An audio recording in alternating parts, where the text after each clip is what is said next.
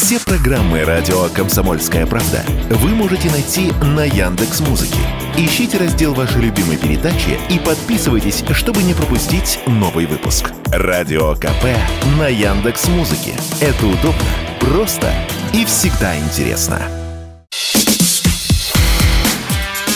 Диалоги на Радио КП. Беседуем с теми, кому есть что сказать. Друзья, приветствую вас на волнах радио «Комсомольская правда». Это передача «Диалоги». У микрофона Алексей Иванов. И сегодня у нас в студии очень уважаемый гость, доктор политических наук, доцент факультета мировой политики МГУ имени Ломоносова Алексей Валерьевич Финенко. Здравствуйте, Алексей. Здравствуйте, Алексей. Рады вас приветствовать у нас. А и... вам спасибо за приглашение. Да, и сегодня мы хотим поговорить с вами о так называемом немецком вопросе. Это вот страна, с которой у России долгие отношения, а, отношения, которые, в которых были и вершины, и провалы. Сейчас они снова а, стремительно ухудшаются. И вот мы давайте обсудим, что же происходит. Вот я хотел бы начать с одной фразы, которую э, я увидел в сети, которая принадлежит вам. Я за нее зацепился, о том, что для Германии нынешняя ситуация – это попытка, а, скажем так, реваншироваться за поражение во Второй мировой войне. То есть, получается, они не забыли. Ну, конечно, не забыли. Разумеется, никто ничего в истории вообще не забывает. Помните, э, был такой американский, э, знаменитый американо-немецкий, даже я бы сказал, политолог Ганс Маргентау. И он классик науки теории международных отношений. И он сказал следующее. Ни одна империя не исчезает бесследно. Вот это очень мудрая мысль, если вдуматься. Это опять-таки мы почему-то решили после 1945 года, что история закончилась, что отныне это мир навеки веков, что отныне немецкий вопрос решен навсегда – а ведь это далеко не так. Я напомню кратко, в чем скажу причина сразу. Дело в том, что Германия до сих пор страна с ограниченным суверенитетом. У нее очень сложная система ограничения суверенитета. Она ограничена Боннским договором 1952 года с тремя державами-победительницами Великобритании, Франции и э, Соединенными Штатами Но не Америки. С Советским Союзом. Нет, нас туда не взяли. Почему мы говорим, что это крах Потсдамской формулы о единой политике Германии. И далее Московский договор 90 -го года, который оставил в силе часть ограничений Боннского договора, сейчас я поясню, и немецкая конституция. И вот четыре базовых ограничений суверенитета. Первое. Германии запрещено требовать вывода войск со своей территории до заключения формально мирного договора. Московский договор или договор 2 плюс 4 мирным договором юридически не является. Далее Советский Союз вывел их, кстати, в знак доброй воли – и на основе двустороннего договора с э, правительством Германии в октябре 90 -го года. В отличие от Америки, которая до сих пор там присутствует. Вы знаете, из того, что я читал у воспоминаниях у Черняева, у лиц близких Горбачеву, они надеялись заложить этим механизм кризиса в НАТО, что теперь немцы будут капать на голову американцам, давайте выводите вы войска. Теперь оккупант вы. Но не получилось. Момент второй, очень важный, очень интересный. Это то, что Германии до сих пор запрещено принимать реш... внешнеполитические решения, внимание, без консультаций, по крайней мере, с тремя державами-победительницами. Какими не указано, но понятно всем, что с подписантами Боннского договора. То есть, кстати, теоретически и на сообщении э, мы не можем от них требовать каких-то самостоятельных шагов в сфере этого. Далее, следующий момент. Ограничения на лимиты на развитие Бундесвера – в точности все э, прописаны в Московском договоре по цифрам. И э, четвертое ограничение – запрещено проводить референдумы по военно-политическим вопросам. Очень интересно. Но получается, что вот пункт 3, который вы только что назвали, ограничения по численности Бундесвера, сегодня они же сами и нарушают, поскольку происходит э, милитаризация Германии, причем с подачи США с подачи Великобритании. Вы знаете, там даже более есть интересные моменты. Момент вот какой. Там написано, что с немецкой земли будет исходить только мир. То есть, фактически, это косвенный запрет на ведение военных действий. Вот поставьте себя на место немцев. Что им остается? Они пытались, кстати, прощупать возможность выйти из, э, из московского договора. Помните, Коль приезжал в 90 когда э, Ельцин в 94-м в Берлин, ожидали, Геншер в 92-м приезжал в Россию, ожидали, что подпишем некий договор, что Россия, сама Россия откажется от Московского договора. Они ждали от нас вот этого. Под это они спровоцировали масштабный кризис в 91-м, связанный с разрушением Югославии. Кстати, кризис чуть тогда не, не подорвал весь Европейский Союз. Это был декабрь 91 -го года. Э, обсуждался вопрос о признании независимости Словении и Хорватии. И Германия говорила только признавать. Англичане и французы говорили не признавать потому что они и создавали после Первой мировой Югославию как пробку для германского проникновения на Балканы. Тогда Геншер сказал, что Германия вообще может выйти из состава европейского сообщества. И хлопнул дверью, действительно вышел. Пришлось согласиться – подписать Брюссельскую декларацию о критериях признания новых государств. И вот тогда-то администрация Клинтона все это рассмотрела и решила сделать две вещи. Первое – расширение НАТО на восток. Сковать Германию навсегда в этом блоке, чтобы они уже не вырвались из атлантической солидарности. А второе – связать НАТО на крови нужно повязать Францию, Британию, Германию общей кровью. Почему и выбрали сербов? Боснийских сербов, потом Югославию. Они их повязали общей военной операцией. Отныне Германия, они сказали, будет действовать только в рамках НАТО. Поэтому немцы стали действовать по-другому. Они стали искать прецеденты. А вот как, не нарушая, пока обойти – Повоевать сначала послали, по-моему, батальон в Персидский залив зимой 91-го. Потом послали в Югославскую операцию в 99-м. Потом в Афганистан. И вот мы уже и сами как-то привыкли, что немцы воюют за пределами границ, да? Уже как бы сложилась эта линия, эта ветвь. А теперь они открывают для себя новые возможности.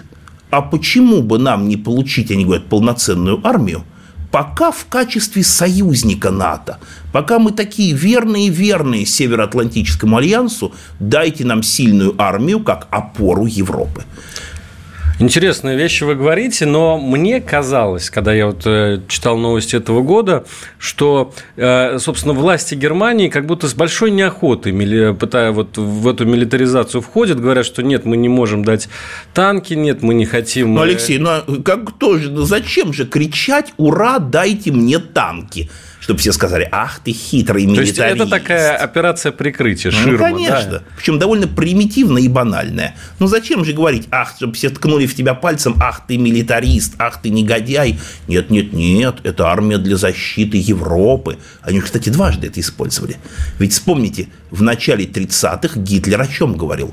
Он не говорил же, я хочу реванш за Первую мировую. Он говорил, я защитник Европы мы усмирим коммунизм, дайте мне армию. Второй раз в 50-х Аденауэр говорил, мы должны стать сухопутной опорой НАТО. Мы верные Западу люди, дайте нам армию. А я вот хочу продолжить вашу мысль. Вы говорите о том, что Германия хочет взять реванш за поражение Второй мировой войны. Понятно, взять реванш у России, но ведь в таком случае она должна хотеть взять реванш и у Америки. Америка ведь тоже была страной-победительницей, тоже была встреча на Эльбе между советскими и американскими войсками. Сейчас какие отношения между Германией и США? Это отношения э, ненависти такой потаенные, или это отношения все-таки э, дружбы и союзничества против общего врага, который вот у нас здесь на территории нашей страны, по их мнению, находится?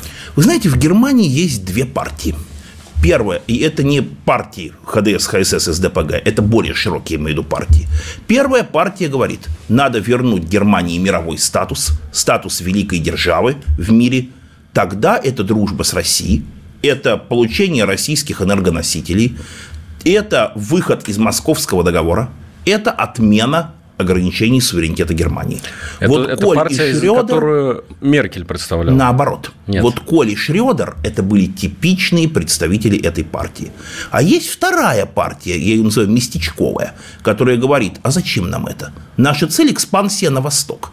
Мы лучше будем осваивать как лидер Прибалтику, Белоруссию, Украину, Польшу? Восточную Европу, Польшу постепенно. Тогда это конфликт с Россией. Вот Меркель – это была типичнейший представитель вот этой партии. мы, как представитель Евросоюза, будем возглав все только в европейском контексте, и мы, естественный лидер для Восточной Европы. Любопытно. А мне казалось, что Меркель, по, то есть по сравнению с Шольцем, Меркель была еще самое. ничего. То же самое. Что хорошего нам сделала Меркель? Давайте вспомним. По крайней мере, при Меркеле северные потоки не взрывали. Ну, они были, во-первых, они были запланированы еще при Шредере. Это наши были соглашения еще 2004 года. Они были просто реализованы. Э, это первое. Второй момент, при Меркель уже они приняли э, Варшавскую доктрину НАТО в 16 году о праве немецких войск присутствовать в странах Восточной Европы. То есть впервые они стали приближаться в страны Восточной Европы. Именно после Шредера при Меркель в девятом году Штайнмайер сказал, что отношения между нами будут не двусторонние, а в общеевропейском контексте. А что такое общеевропейский контекст? Учитывать поляков, эстонцев, литовцев, румын – всех этих антироссийских стран. То есть сама Германия стала постепенно, шаг за шагом, превращаться в лидера антироссийского блока. Ну и вспомним канун Майдана, февраль 2014 года. Э, это Майдан начался, понятно, с ноября 13 но уже, я имею в виду развязку. Вспомним Мюнхенскую конференцию. Обама говорит, что Германия должна стать опорой восточного фланга НАТО, получив право на нормальную армию. То есть для конфликта с Россией. И Меркель на ура с этим согласилась. Спасибо. Я напомню, что сегодня в эфире радио «Комсомольская правда» у нас Алексей Финенко, доктор политических наук, доцент факультета мировой политики МГУ имени Ломоносова. Сейчас небольшая пауза, и мы через несколько минут продолжим. Диалоги на Радио КП.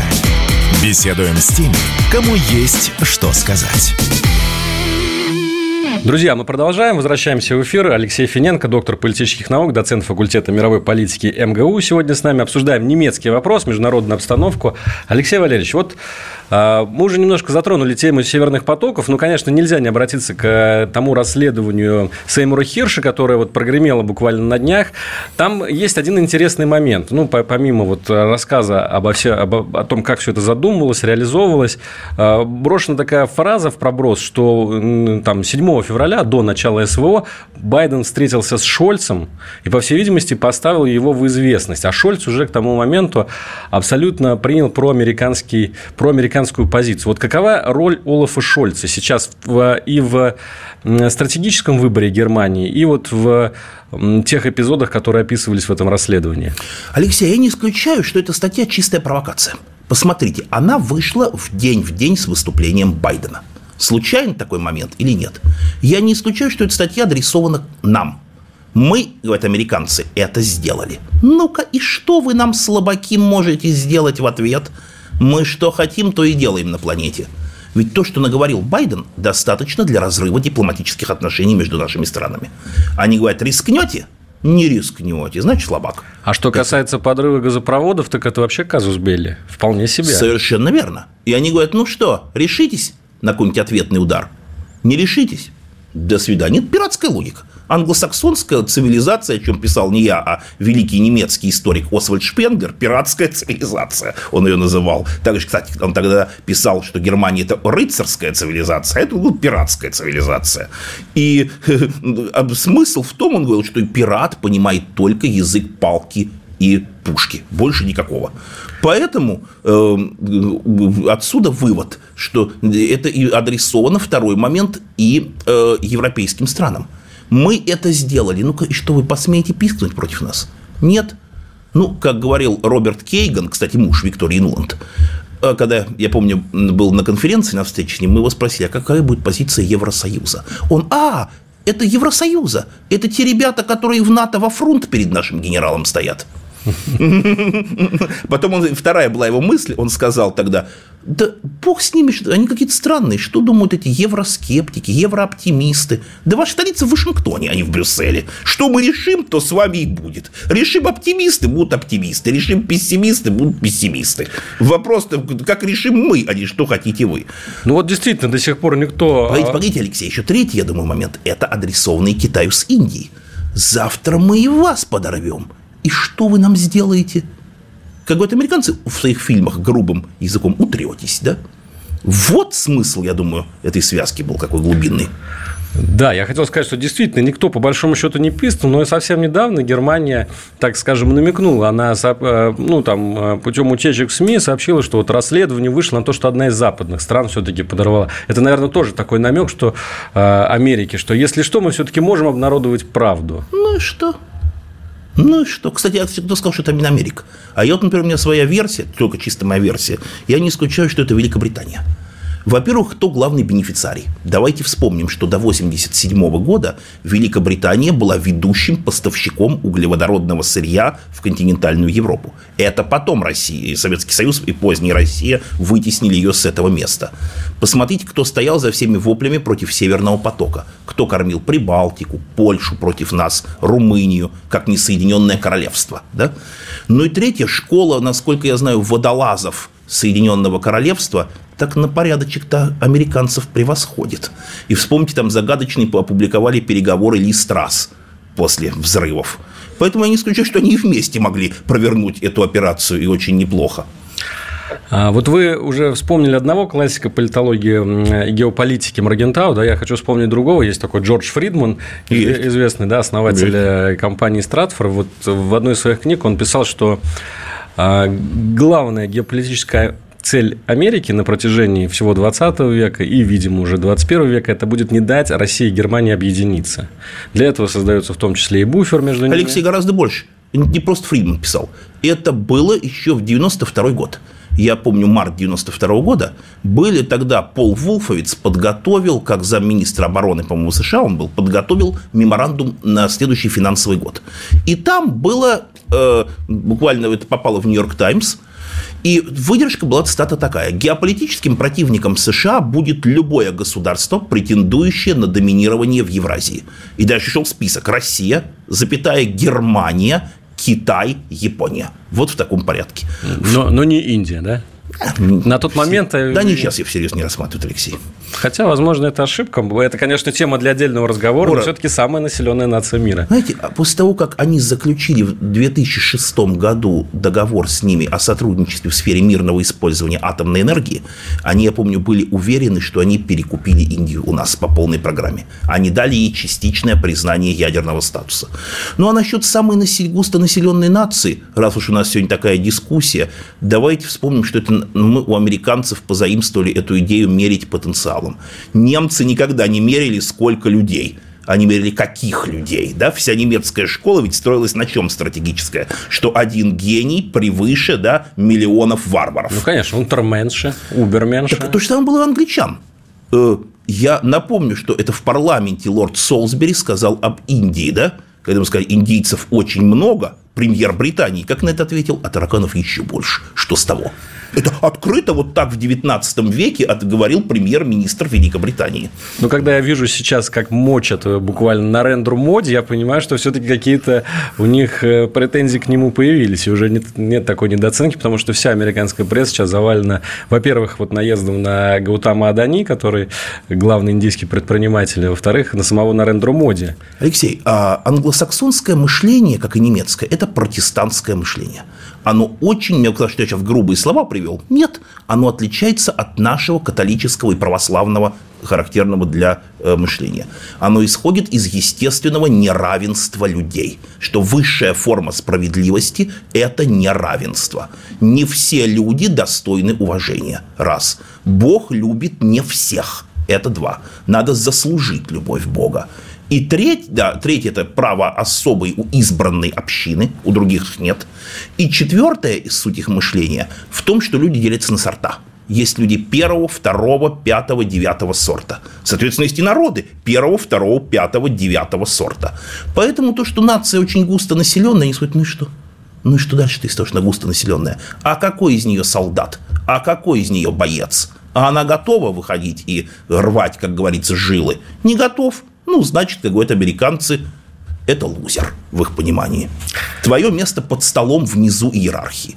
Так видят мир протестанты, и мы должны это понимать. Ну что ж, давайте вернемся к нациям рыцарей, как вы сказали, к нации шляхтичей. Это не я сказал, это сказал Освальд Шпенглер. Кстати, это большая... О чем, о чем мы забываем, когда говорим про цивилизационный подход. Ведь Шпенглер-то о чем писал? Что он говорил, внутри Запада есть две цивилизации. Германская и англосаксонская. И вместе нам нет места. Вот французам сейчас было обидно. А это другой француз. Ведь вспомните, тогда, в начале 20 века, делили сам Запад на расы – расы не биологические, а исторические. Было такое понятие. У меня была где-то книжка Гюстава Лебона, француза. «Психология социализма» она называлась. И он выделял, не поверите, четыре исторические расы. Англосаксонская раса, США, Британия, Австралия, Новая Зеландия – это одно, говорил он. Романская раса, Франция, Италия, Испания, Португалия – это вообще другая цивилизация. Германская или тевтонская раса это третья цивилизация. Германия, Австрия и весь тогда германский мир, который был намного шире, чем сейчас. И четвертая – славянская раса. И пятая – скандинавская подраса. То есть никакого единого Запада до конца Второй мировой войны просто не было. Когда нам говорят о том, что там мы столкнемся ну, с Западом, ну это смешно. Они себя вот так делили сами и не видели мало что общего друг у друга. Идея единого Запада родится только после Первой мировой войны в ее крови и горниле. Так вот, я хотел у вас спросить по поводу э, трений между Польшей и Германией. Вот мы, когда читаем эти новости о том, что Польша потребует репарации от Германии, мы вроде как радуемся такие, думаю, ну, наконец-то. Ну, пусть они между собой ссорятся. Что это происходит? Это на показ происходит? Или действительно поляки настолько обнаглели, что готовы э, на немцев сейчас пойти? Алексей, а тут две проблемы очень серьезные. Во-первых, немцы открыли для себя еще в начале 90-х потрясающее окно Авертона. Если Сталин преступник, о чем мы сами говорим, и коммунизм преступен, о чем говорят поляки. Они мало, это в этом, э, к сожалению, в этом понимают, снося памятники для себя. Они не понимают, а кем установлена их западная граница? Кто, как не Сталин, передал Германии четыре польские провинции? Самый большой, кстати, кусок. Силезию, Предпомеранию, Познань и большую часть Восточной Пруссии. Нам чуть меньше досталось с Калининградом. Большая с Мальбургом досталось именно Польше. Да, и немцев оттуда выселили полностью. Тогда это преступно, говорят немцы. Раз сталинизм преступен, то как назвать это решение? Тогда задел для будущего пересмотра прекрасный, да? Если на международно-правовом уровне осуждает сталинизм, пора вернуть Германии законные границы и признать незаконность выселения немцев из этих регионов. Они тихонечко готовятся к этому. Момент второй. А Польша, почему она так себя ведет? Потому что за ее спиной, они считают, стоит Лондон.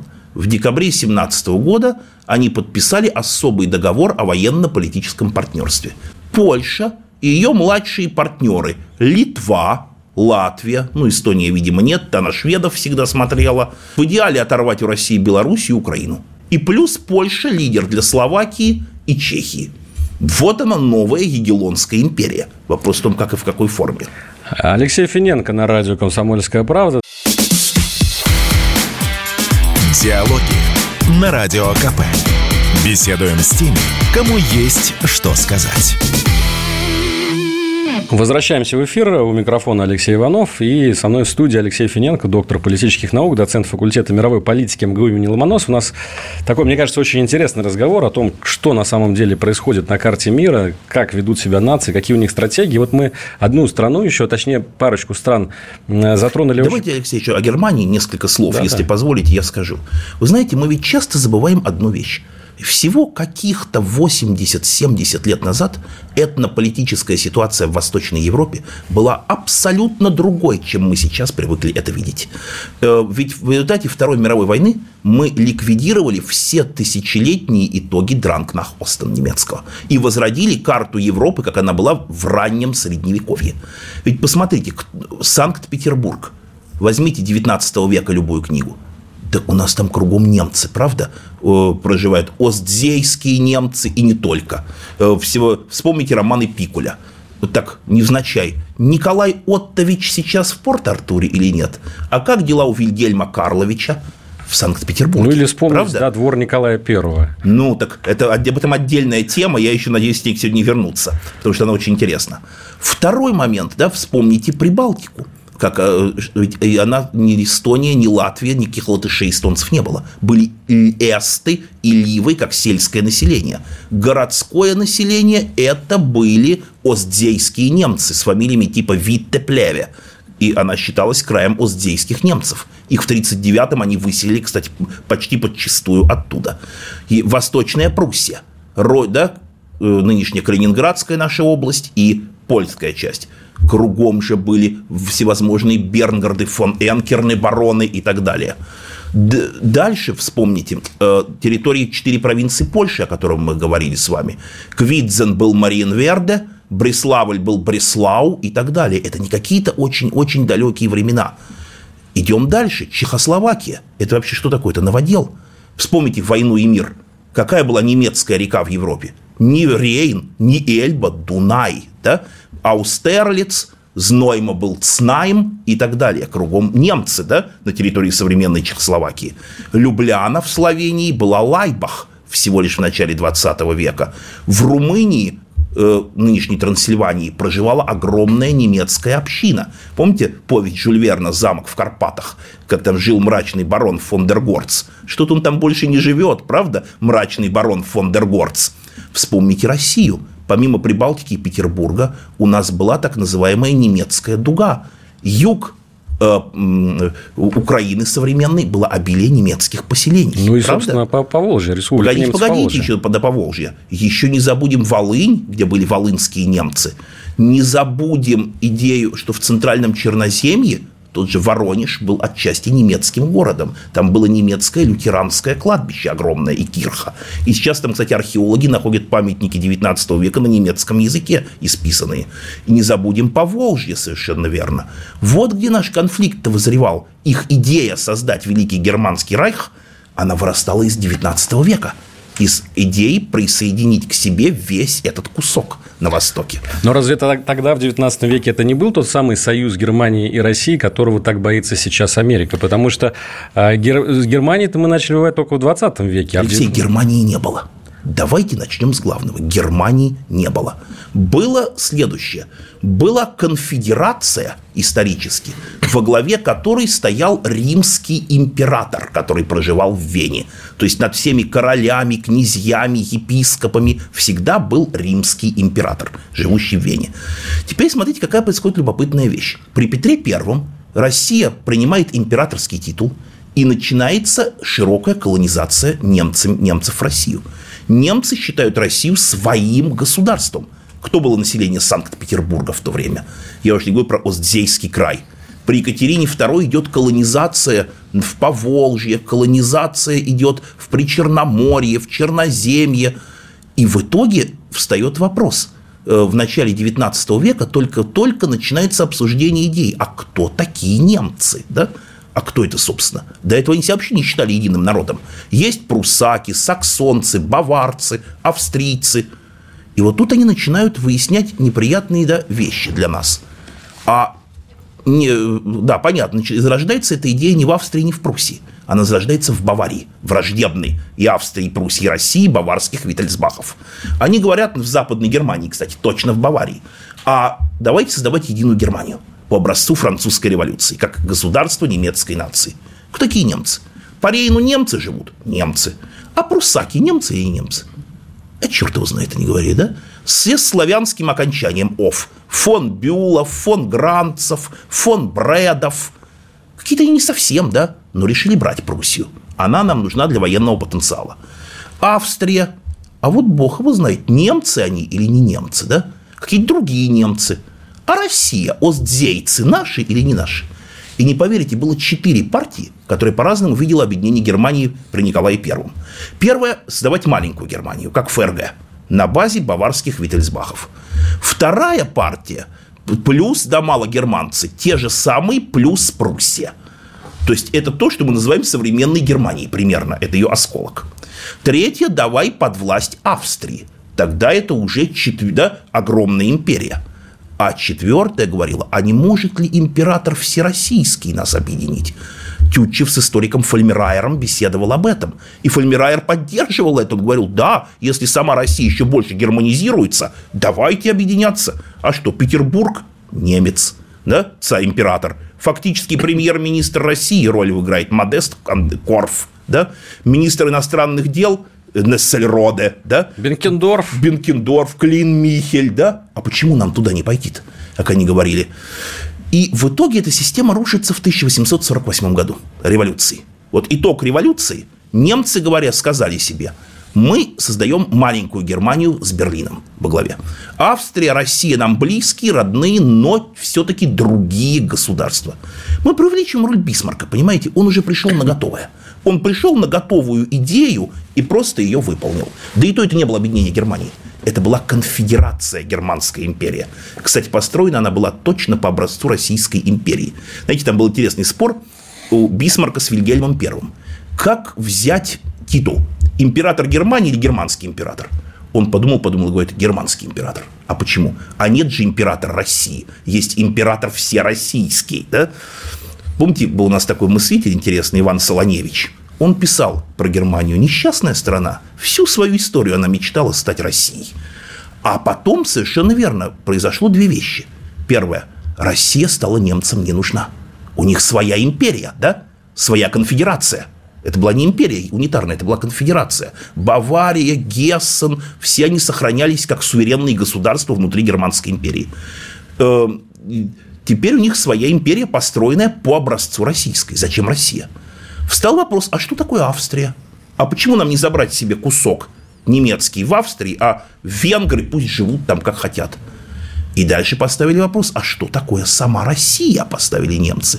Был такой интересный очень их э, историк Иоганн Густав Дройзен.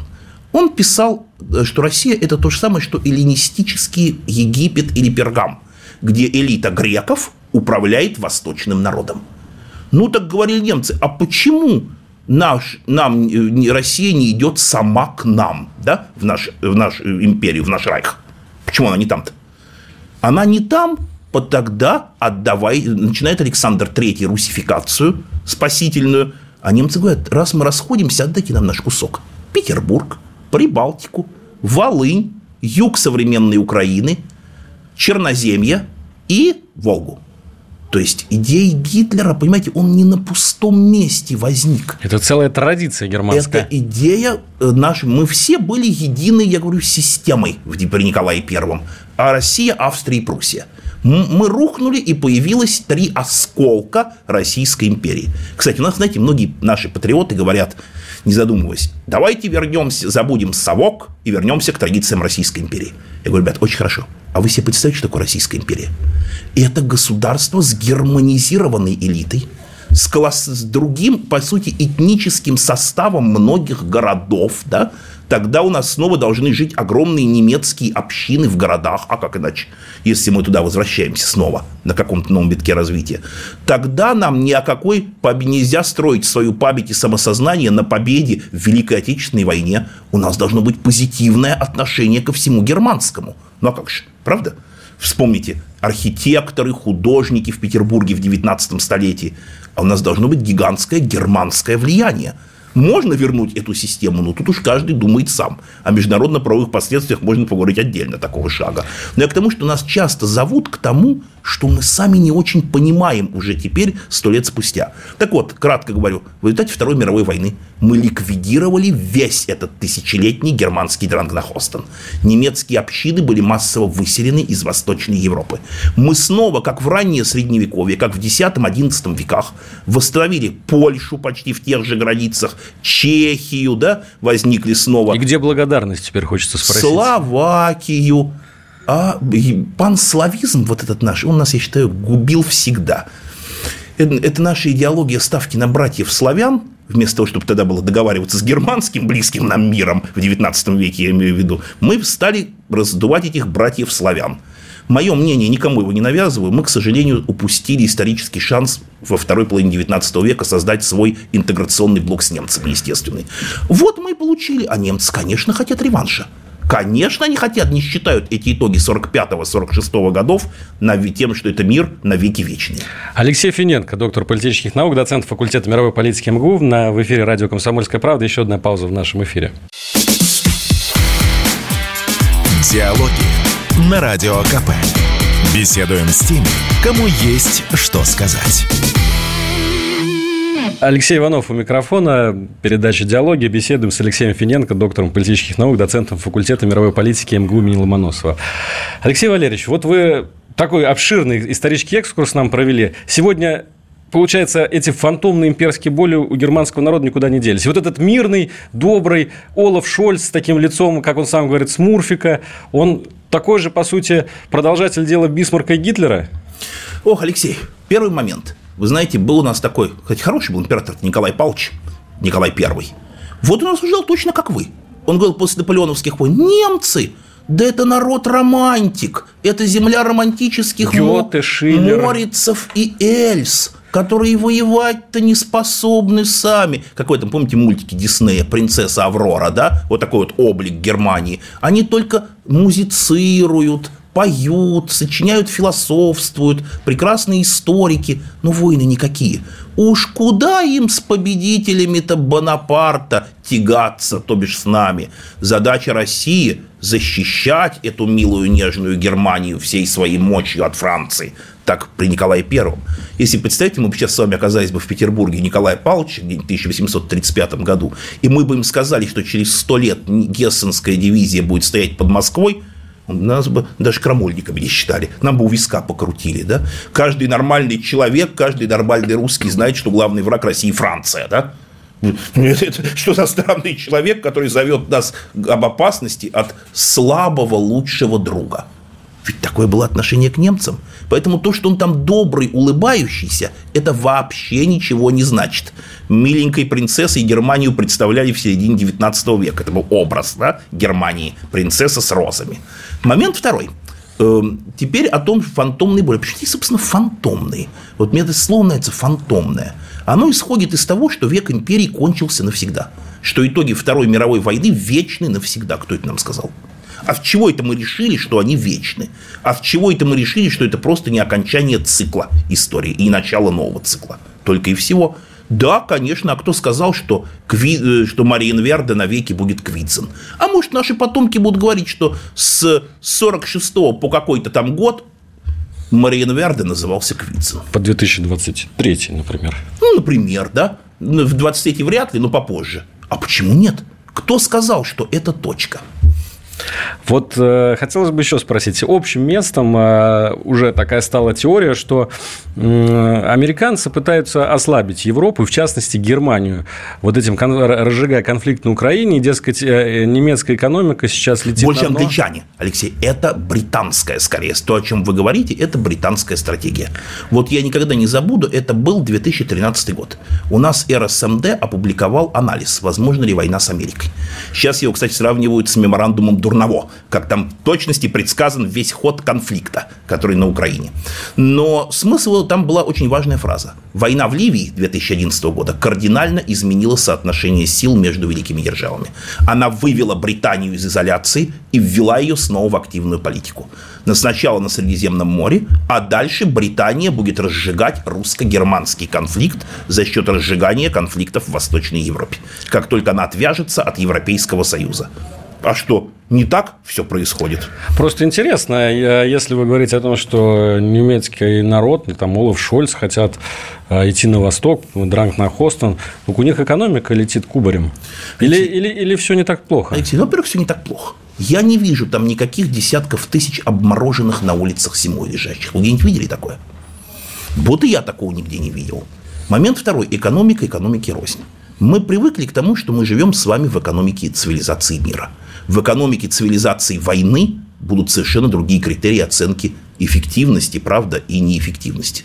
А я напомню, что 19 век был целым веком мира после наполеонских войн. Никто не верил, что могут быть новые войны. Сравните экономику каких-нибудь 1850-х годов с экономикой 1930-х. Здесь фритрейд, свобода торговли, да, и свобода мореплавания и путешествий. Там и ну, с большим неравенством. Там военная мобилизация во всех странах. А кто сказал, что мы этот цикл не повторим на новом этапе развития? Вот еще вопрос про Германию. Ведь э, Россия и Drang nach Osten – это не единственный исторический такой конфликт Германии. Э, и Первая и Вторая мировая война начинались с попытки Блицкрига на Францию. И 1871 год, да, Бисмарк... Не совсем, не совсем так, Алексей. Давайте вспомним вот какую интересную вещь что, посмотрите, франко-германская рознь, по сути, умерла с Первой мировой. Вспомните романы Ремарка. Вы где-нибудь видели в довоенной Германии, чтобы народ массово шел с плакатами «Реванш даешь не напротив ненавистной Франции», «Дойдем до Лондона». Да, об этом писали Шпенглер и Томас Манн, но они были одиночками уже. Вспомните три товарища Ремарк, фронтовики и девушки – кто-нибудь из них говорит, эти мерзкие французы заплатят за то, что мы была неудачная война. Клянусь, кровью смоем. Нигде, правда? Посмотрите, когда в 1930 году проводили пан, было такое паневропейское движение, инициированное Францией. В Германии прошел съезд, да, паневропейского движения. Нацисты были уже серьезной силой. Я не помню, чтобы Гитлер или Геббельс выступил и сказал, нам, немецким патриотам, невыносимо само имя проклятой Франции да, на нашей земле. Не было такого, правда? И посмотрите, Франция в сороковом, когда немцы туда входят – но не было там уж никакого массовой ненависти, да, чтобы весь народ партизанил, как во время военной тревоги какого-нибудь 1877 года. Вспомните с романами Пруста, да, где во французских парках сжигали там макеты Бранденбургских ворот. Но ничего подобного не было. Эта вражда как-то сама собой умирала с Первой мировой. Зато побеждала другая логика. Вспомните пакт Лакарна, 25 год. Германия признает границы на Западе, забывает про Эльзас-Лотарингию с Бельгией, Францией и Голландией. Но они не гарантируют ее восточной границы. Идите туда, идите на восток. Гитлер укладывался в эту логику. Он говорил о чем, да? Что мы, давайте не реванш, а сделку, говорил Гитлер. Мы усмиряем коммунизм, идем на восток и строим там империю за счет Востока, а вы нас даете нам право на крупную армию. Мы бастион Европы. Вот ведь о чем говорил Гитлер, да? Это потом уже, в 60-е, пошла эта волна мистической литературы типа Бержье Павеля «Утро магов», что это азиатские культы, пришедшие в Европу, тибетские. Антураж, может быть, и был, но Гитлер никогда не подчеркивал, что он антиевропеец, да? Как какой-нибудь Артур Мюллер Ванденбрук. Он говорил, я европеец, мы авангард Европы, да, а не, в, а не альтернативная Европа, как было при Кайзере. Он был против этой идеи создать германскую цивилизацию в противовес Европы. Сегодня Германия, Франция, Британия, Макрон, Риши Сунак, Олаф Шольц – это люди, которые работают на одну цель? Или все-таки Сейчас каждый преследует в американской системе в одной. Вот был такой госсекретарь США Джордж Маршалл, Помните, он выдвинул план Маршалла в 1947 году. И когда его спросили, зачем нам на пресс-конференции это нужно, 5 июня 1947 года, он открыто сказал, да, наша цель – создание единого европейского экономического пространства. Пусть будет слабая, рыхлая, но единая Европа, чем сильная самостоятельная Германия. Что потом была из этого выросла логика стратегии двойного сдерживания.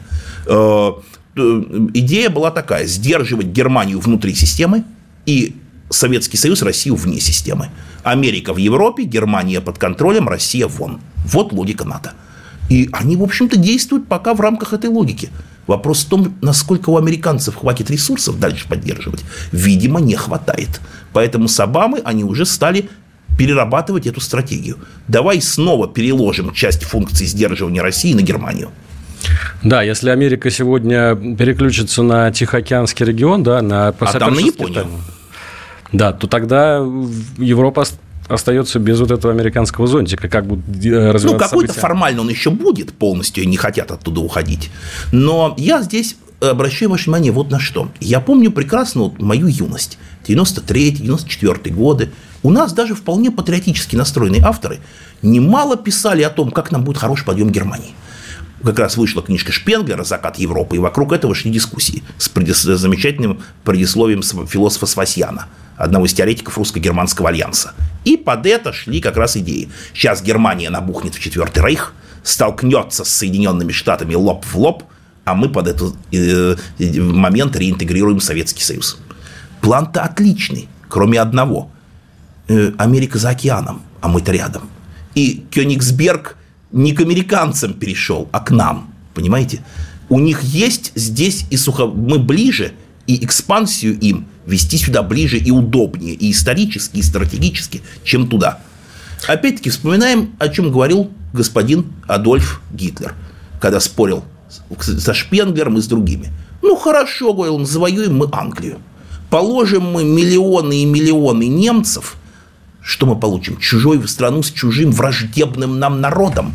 А что мы с ним, собственно, будем делать? Истребить его весь степень реалистичности. Да лучше мы пойдем на восток, говорил он. Договоримся лучше с англичанами. Вот была эта логика враждебная логике Кайзера.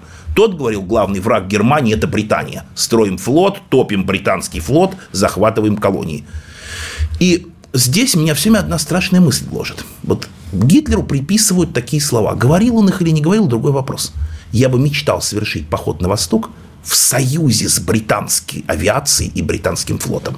А что, если он на сто лет вперед забежал просто? А что, если мы это не сейчас не видим? То же самое. А что, если он просто забежал на сто лет вперед? И эти 80 лет они подтягивались на Западе к этой консолидированной идее. Спасибо. К сожалению, время эфира у нас подходит к концу. Говорить можно бесконечно, и мы, конечно, будем рады снова Алексея видеть в нашем эфире. Напомню, доктор политических наук, доцент факультета мировой политики МГУ Алексей Финенко был в эфире радио «Комсомольская правда». Спасибо большое за разговор. Спасибо, Алексей. Диалоги на Радио КП. Беседуем с теми, кому есть что сказать.